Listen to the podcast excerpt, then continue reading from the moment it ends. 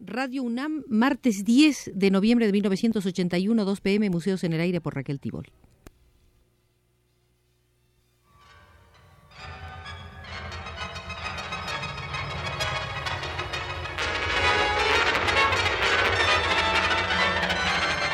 Museos en el Aire.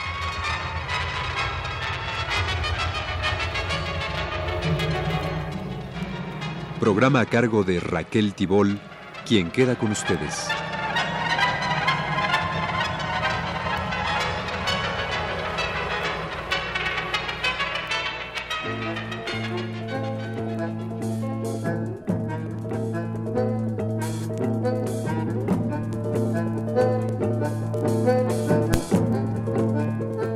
Estimados amigos, hoy volvemos al Palacio de Bellas Artes para continuar nuestra visita a las escuelas al aire libre. Queremos conocer su principio, su desarrollo y su ocaso. En abril de 1912, el grupo de Antonio Rivas Mercado, con sus anacrónicas concepciones pedagógicas, seguía predominando en la Escuela Nacional de Bellas Artes. El 18 de noviembre eran nombrados los directores de las secciones de pintura y escultura, Félix Parra y Arnulfo Domínguez Bello, con lo cual quedaba desplazado Ramos Martínez, a quien los alumnos pretendían vanamente llevar a la subdirección general para lograr por este camino el tan peleado cambio profundo en los planes de estudio. Para pacificar los ánimos, el 15 de agosto de 1913, el director Jesús Galindo hizo entrega claro está que por segunda vez, en acto público, de la dirección de la Academia de Bellas Artes Alfredo Ramos Martínez. Este comprendió que en la convivencia peligraban sus proyectos y aprovechando los cambios a causa del golpe traidor de Victoriano Huerta y el asesinato del presidente Madero y el vicepresidente Pino Suárez, se decidió el 29 de septiembre de 1913 a dirigir una carta al secretario de Instrucción Pública, Nemesio García Naranjo, en la cual, como director de la Academia de Bellas Artes, expresaba el deseo de que sus alumnos trabajaran directamente de los modelos y en contacto con la naturaleza en sitios donde el follaje y los efectos de perspectiva expresaran caracteres propios de México.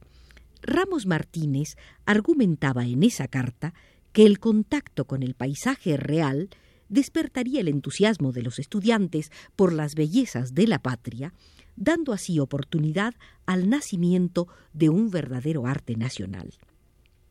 No puede dejar de señalarse la fecha de la carta, 29 de septiembre de 1913, seis días después de que Belisario Domínguez intentara pronunciar en la Cámara de Diputados un discurso acusatorio contra Huerta por usurpador y asesino, discurso que le costó la vida a manos de la dictadura pretoriana antinacional y antipopular. Ramos Martínez fue atendida y el 17 de octubre de 1913 se firmaba contrato para rentar por 30 pesos mensuales una casa en las orillas de la ciudad, en el número 25 de la calle Hidalgo, en Santa Anita, Iztapalapa. Esta fecha también es significativa, pues el 10 de octubre Solo siete días antes, como respuesta al comité integrado en el Congreso para esclarecer la muerte de Belisario Domínguez, 110 diputados habían sido arrestados. Ellos, al igual que la intelectualidad revolucionaria y muchos otros sectores de la población, no se conformaban con la victoria de las fuerzas más reaccionarias ligadas al imperialismo extranjero y al deseo de restauración de los reductos porfiristas.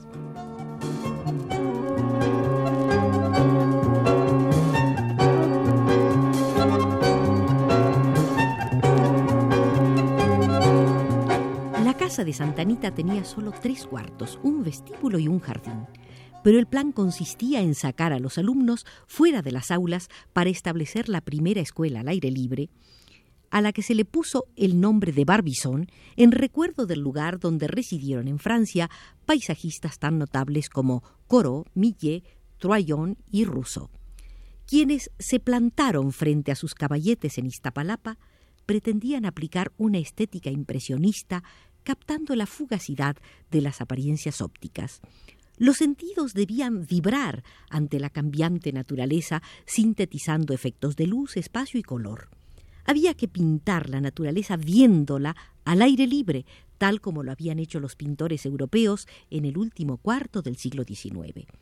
Más que inspirarse en las teorías físicas sobre la composición de la luz, Ramos Martínez prefirió seguir la prédica del iniciador del impresionismo, Claude Monet, quien sostenía que se debía pintar como cantan los pájaros, o sea, con absoluta espontaneidad, aunque el propio Monet sacrificó la espontaneidad a la metodización y Ramos Martínez nunca se permitió el libre juego de sus reacciones sensoriales, atenido a un riguroso y anacrónico sentido de estilo.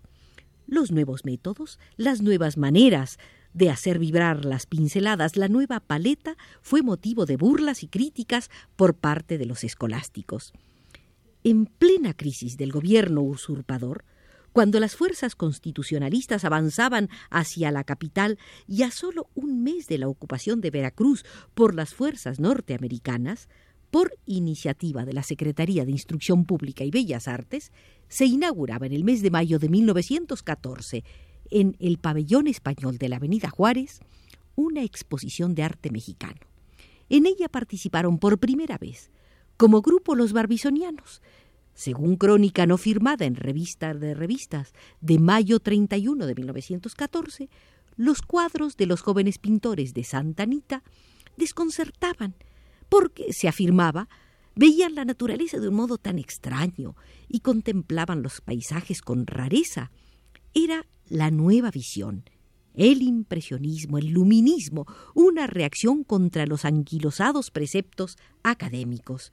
Pero, asentaba el cronista, los profanos se mostraban huraños ante los modernos procedimientos y los jóvenes se mostraban decididos a continuar su lucha, aunque el público se mostrara reacio y no lograran convencerlo.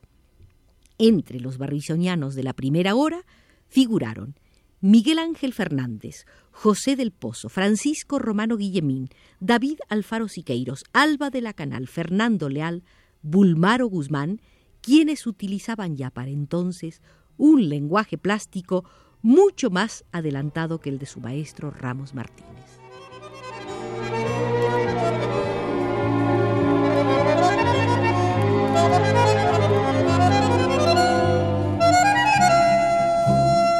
Raciel Cabildo, intérprete principal de la huelga y presidente de la Unión de Alumnos, al término de esa huelga recordaba en Revista de Revistas del 27 de enero de 1924 que a los apóstoles del impresionismo en México se les ha hecho el cargo de cultivar un procedimiento pictórico fuera de moda sin tener en cuenta que la técnica impresionista marca una evolución muy importante en las artes del color, especialmente para el paisajista quien merced a esa técnica consigue la vibración de la atmósfera y sus más intensas luminosidades.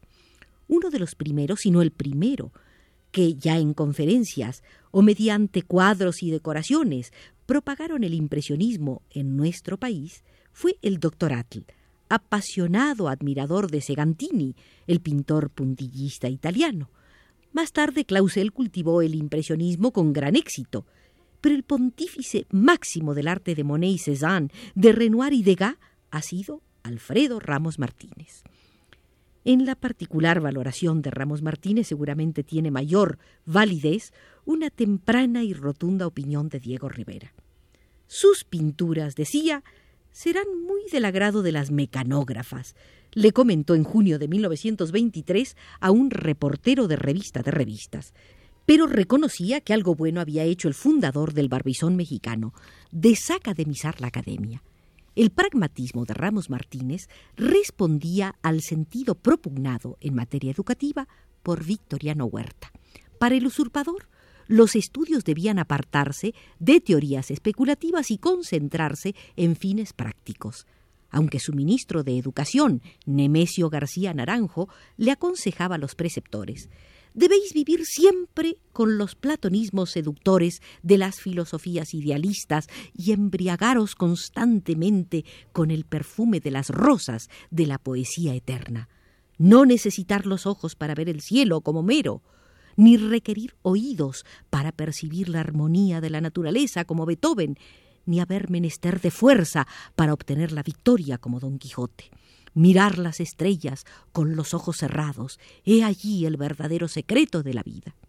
Muy claro, con los ojos cerrados no verían los cadáveres de la represión, con los oídos sordos no oirían los quejidos de los presos torturados e incomunicados, con la debilidad no librarían la lucha en contra del represor.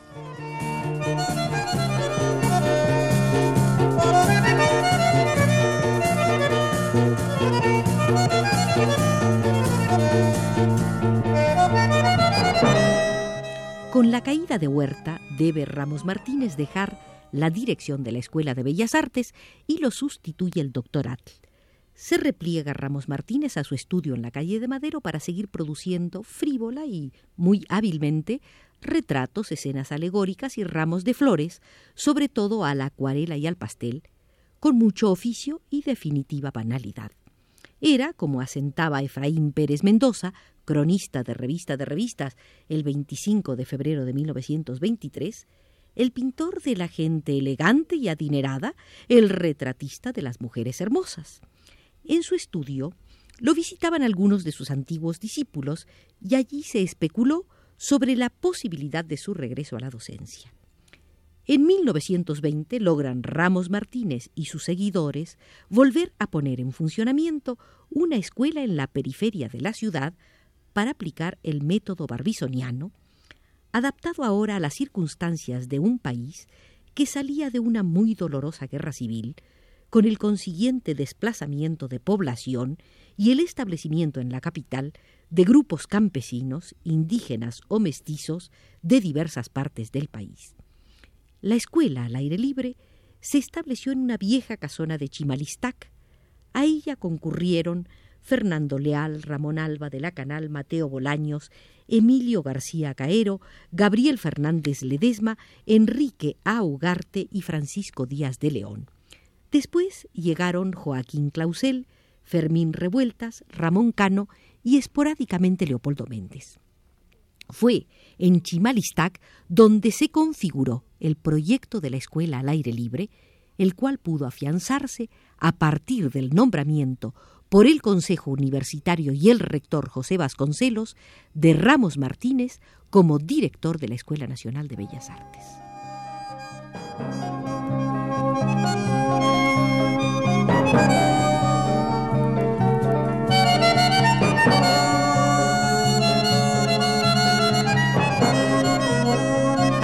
De llegar de Europa, Diego Rivera comentaba en la revista Azulejos en octubre de 1921, hace ya 60 años, una exposición de la Escuela Nacional de Bellas Artes donde pudo ver trabajos de Mateo Bolaños, García Caero, Joaquín Clausel, Fermín Revuelta, Salva de la Canal, Romano Guillemín y de una jovencita que entonces tenía 16 años y que pronto desarrollaría una labor sobresaliente en las escuelas al aire libre, Rosario Cabrera. De ella dijo Diego Rivera que poseía verdadero talento y positivo don para expresar el volumen por medio del color, cualidad primordial en un pintor. De Bolaños, guanajuatense como el propio Diego, opinó que con mucha y fina sensibilidad comprendía el sentido de las cosas mexicanas. En Cano percibió madera de gran pintor mexicano con capacidad para dejar atrás el merengue postimpresionista. Consideró que el más osado era Fermín Revueltas, con capacidad para ubicarse en el verdadero terreno de la plástica. Consideró a Clausel como un verdadero precursor, fuerte, agudo, sólido y libre, capaz de crear un impresionismo sin fotografismo sin ganas de hacer críticas, sino de dar alientos, Rivera percibía el inicio de un movimiento por la independencia espiritual de México y contagiado del entusiasmo revolucionario expresaba que nuestros artistas sepan, crean y sientan que en tanto que no nos volvamos obreros y no nos identifiquemos con las aspiraciones de las masas que trabajan para darles en un plano superior a la anécdota su expresión por la plástica pura, manteniendo constantemente lo más profundo de nuestra alma en comunicación íntima con la del pueblo, no produciremos más que abortos, cosas inútiles por inanimadas. Felizmente, este pueblo mexicano tiene desarrollado a un grado increíble el sentido plástico. Todo lo producido por él tiene el sello de un arte superior, simple y refinado a la vez. En todo hay sentido de la belleza, salvo en lo que concierne a la gente que remeda lastimosamente lo de ultramar. Viendo los trabajos hechos por los niños, de los cuales la mayor parte son de la familia obrera, se siente la necesidad de repetir a los hombres que pintan, volveos como niños, y decir a los maestros, no hagáis de esos niños admirables unos hombres banales. Con aguda previsión, Rivera alertaba contra el subimpresionismo, útil en tanto había servido para desterrar la mugre académica, pero peligroso en tanto llevar a abusar del azul y del blanco y no se supiera distinguir entre pintura y fotografía, y alertaba también contra la precoz y falsa madurez.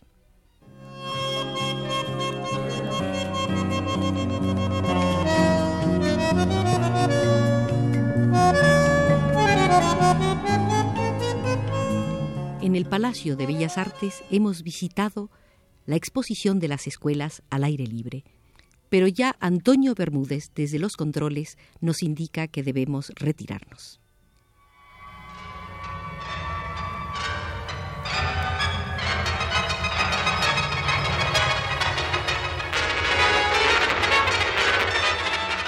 Este fue Museos en el Aire.